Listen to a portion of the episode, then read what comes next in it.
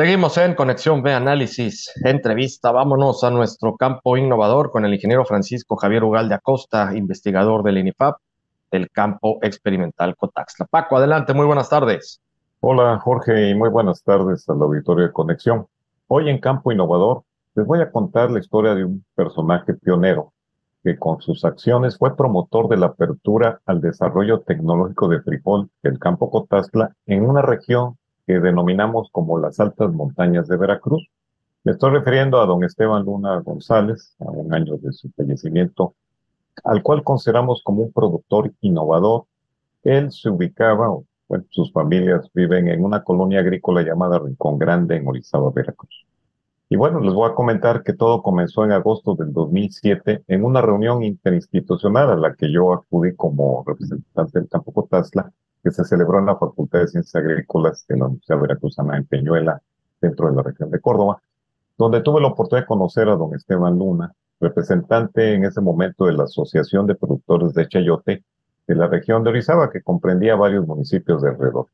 Y bueno, le comenté el interés de, pues, del campo Cotazla de realizar experimentación y validación de frijol, debido a que en esa zona de transición climática no teníamos presencia tecnológica, a pesar de que estamos cerca de ahí, pero sí se sabía de la baja productividad del frijol y de la escasez que padecían en cuanto a grano familiar, pues toda la gente que vive en esa zona rural, que debo mencionar, algunos están en zonas de condición de extrema pobreza. Y bueno, esto se debía a que no se producía suficiente frijol, pues por el problema de la falta de variedades que fueran más productivas, pero resistentes a esas enfermedades que se tenían en esa zona. De forma inmediata, don Esteban, a pesar de que no es el cultivo eh, al cual se dedicaba, me dio las facilidades para establecer el primer módulo de exploración del comportamiento de variedades un 30 de octubre del 2007. Ahí pudimos observar la reacción de estas variedades a las enfermedades ante condiciones climáticas cambiantes en esa zona. Recuerdo que esa mañana del 2007 convocó a muchos de sus amigos para que nos ayudaran a sembrar el experimento. Después de 120 días, el resultado fue impresionante, ya que algunas variedades llegaron a producir hasta 1.600 kilos por hectárea contra los 300 kilos que se tenía determinado que se producía en la zona. Lo anterior fue el inicio de más módulos de exploración de variedades sembradas en ese mismo sitio y después en otros sitios, con lo cual se dio la apertura a esta región de las altas montañas en colindancia con el estado de Puebla. Fíjate que después de este trabajo, los especialistas en genética y agronomía del campo Cotazla encontramos en Rincón Grande de Orizaba un nicho agroecológico con las condiciones climáticas muy especiales, factor que nos permitió evaluar las variedades de frijol a las enfermedades causadas por hongos que se presentaban cuando hay alta humedad y temperaturas frescas de 8 a 12 grados centígrados. Este ambiente nos facilitó y aceleró el trabajo de mejoramiento genético para definir variedades de frijol tolerantes y resistentes y descartar aquellas que eran susceptibles a estas enfermedades. A partir del 2008, Rincón Grande Orizaba se convirtió en un laboratorio a campo abierto. Más de 120 líneas genéticas de frijol derivadas de proyectos de investigación nacional e internacional fueron evaluadas. Fue ahí donde encontramos nuevas razas de hongos de la mancha angular y dantragnosis, enfermedades que son letales para el frijol de esa región, lo que motivó la visita de especialistas en fitopatología de México y Estados Unidos para identificar y clasificar estas nuevas razas de hongo y dar soluciones técnicas, Jorge. Paco, me llama mucho la atención lo que nos dices, que en ese entonces eh, digo, la cercanía que existe con toda esta región de Córdoba, Orizaba y, zonas aledañas, con aquí con el campo Cotaxla y que no tuvieran esta, eh, pues ya eh, estos procesos tecnológicos que ustedes implementan, me llama muchísimo la atención cómo es que no se había realizado y también estás hablando que es una zona de alta marginación, es decir, la gente vive en muchas familias en extrema pobreza. Es increíble teniendo todo este alcance tecnológico con ustedes aquí en el campo Cotax, en los distintos campos experimentales y tan cerca, que, que, no hubiera habido e, e, esa integración, Paco. ¿Por, qué se da este efecto? Fíjate que cuando se instaló el campo Cotazla fue con el enfoque hacia las zonas tropicales.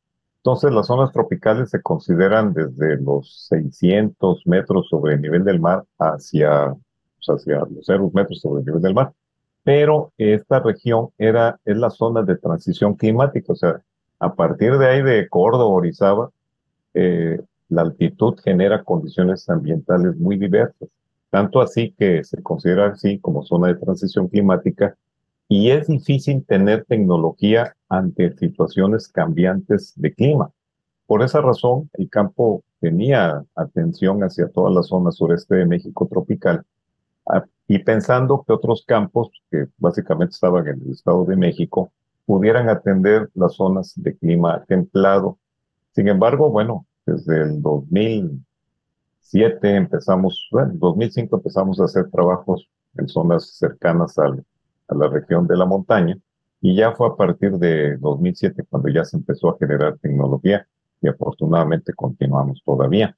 Bueno, pero quiero comentarte que para quienes nos escuchan, pues se pueden preguntar en qué les beneficia directamente estos avances de la investigación agrícola y más en estas zonas de alta montaña.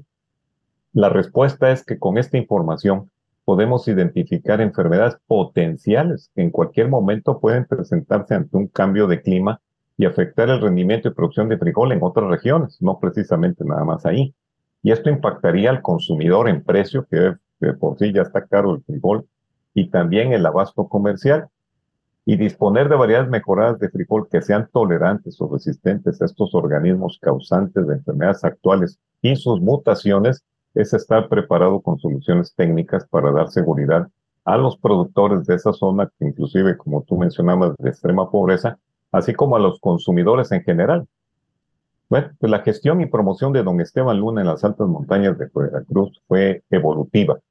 De Orizaba pasamos a 15 municipios más, algunos ubicados hasta los 2.300 metros de altitud, en condiciones climáticas más extremas de lluvia o lo contrario, secas como sucede a veces en la zona de Ajulcingo, pero no nos quitábamos la situación de bajas temperaturas e inclusive estar pues lidiando con fenómenos meteorológicos diversos.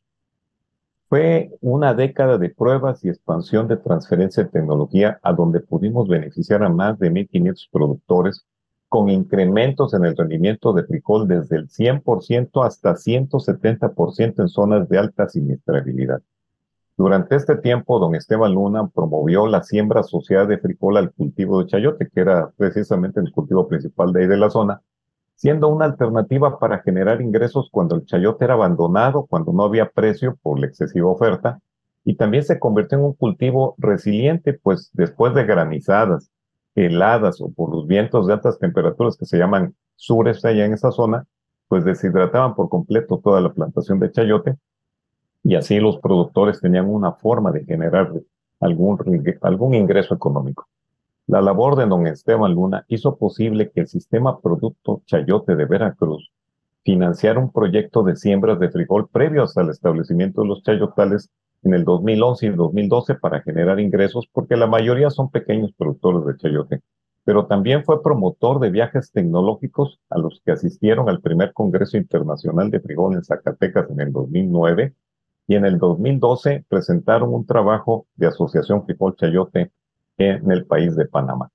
Grandes avances y resultados en las grandes montañas de Veracruz para el campo Potastla. Difícilmente hubiéramos alcanzado estos logros tecnológicos sin la intervención de don Esteban Luna González, Jorge. Otra gran historia, Paco, otra gran historia de, de, estos grandes personajes que eh, nos traes y que han marcado eh, la pauta para estos beneficios que nos dejan a toda la sociedad con eh, los avances tecnológicos que se dejan, vamos a decirlo, bueno, lo digo de esta manera, se dejan eh, que lleguen y los aprovechan y los implementan para que haya una mayor productividad en todos los cultivos, aquí específicamente eh, del frijol, como ya nos explicaste, en una zona complicada para poderlo cosechar, cultivar y cosechar, Paco. Entonces, pues como siempre, una felicitación y un reconocimiento a todos ustedes en el INIFAB, en el campo experimental Cotaxla, de estos logros que alcanzan en las distintas partes de la entidad veracruzana y, de, y del país, Paco. Pues sí, Jorge, y bueno, pues hoy afortunadamente seguimos trabajando en esa región, en otros estados cercanos precisamente por de apertura, Nos escuchan hoy sus familiares y amigos de don Esteban y me despido con esta reflexión. Hace un año, don Esteban Luna fue llamado por Dios para sembrar en un rincón del cielo que hará crecer tan grande como su labor en la tierra. Buenas agrotardes. Claro que sí, Paco. Muchísimas gracias al ingeniero Francisco Javier Ugal de Acosta, investigador del INIFAP, el campo experimental Cotaxla en nuestro campo innovador. Vámonos al corte, volvemos.